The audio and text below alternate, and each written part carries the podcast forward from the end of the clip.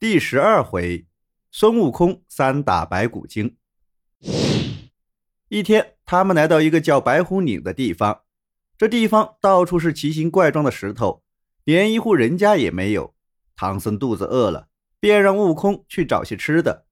悟空刚走，唐僧他们就被一个叫白骨精的妖怪发现了。妖怪自言自语：“真是好运气，听人说吃一块唐僧肉。”就可以长生不老。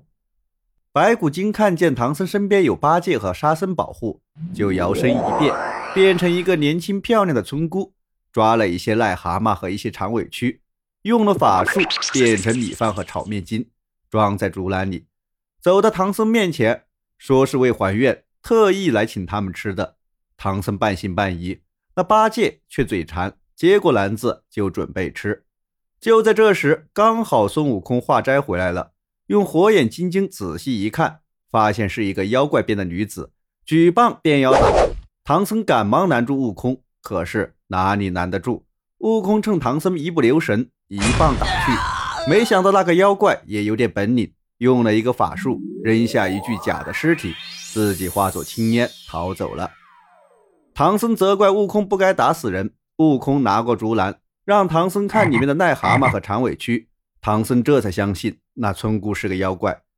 猪八戒没吃成饭，心里很不高兴，说是悟空使的障眼法，变那些癞蛤蟆、长尾蛆来骗师傅。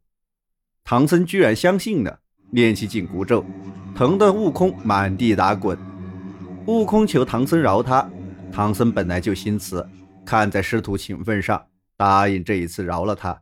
于是师徒四人又上路了，但是那个白骨精这时却又想出了一条毒计。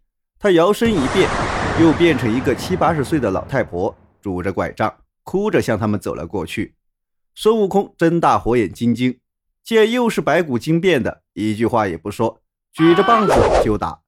那个妖怪还是用了个法术，扔下一具假的尸体在路边，自己逃走了。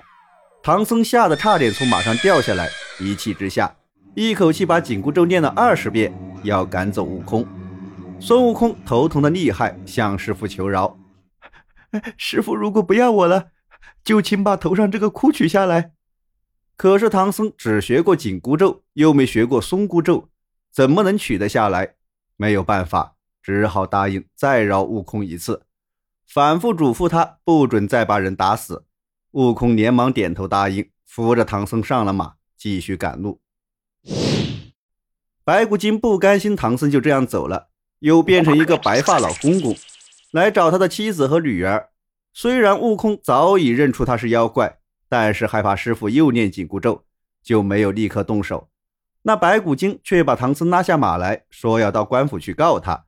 悟空急了，抡棒就要打，没想到那妖怪却躲到唐僧的背后。悟空见师傅护着那妖精，就念动咒语。叫来本地的山神和土地神，让他们在空中拦住妖怪，然后举起棒子就要打。唐僧见他又要打人，气得念起了紧箍咒，痛得悟空倒在地上。白骨精见了，便在一旁偷偷的冷笑。悟空忍着痛挣扎起来，一棒子打死了妖怪。被打死的妖怪现了原形，成了一堆白骨，在脊梁骨上还刻有“白骨夫人”四个字。悟空把这些纸给唐僧看，唐僧这才有点相信。不料八戒这时却在一旁插嘴：“呃呃，大师兄怕师傅念咒，才用了法术，呃，变出副白骨来骗人的。”唐僧一听非常生气，不管悟空怎么求饶，沙僧怎么说情，一定要把悟空赶走，并且写下了一张贬书递给悟空。悟空见师傅已经下定决心。长叹一声，转身握住沙僧的手，含着泪说：“好好保护师傅，如果遇到妖怪，就说我是他的大徒弟，妖怪就不敢伤害师傅了。”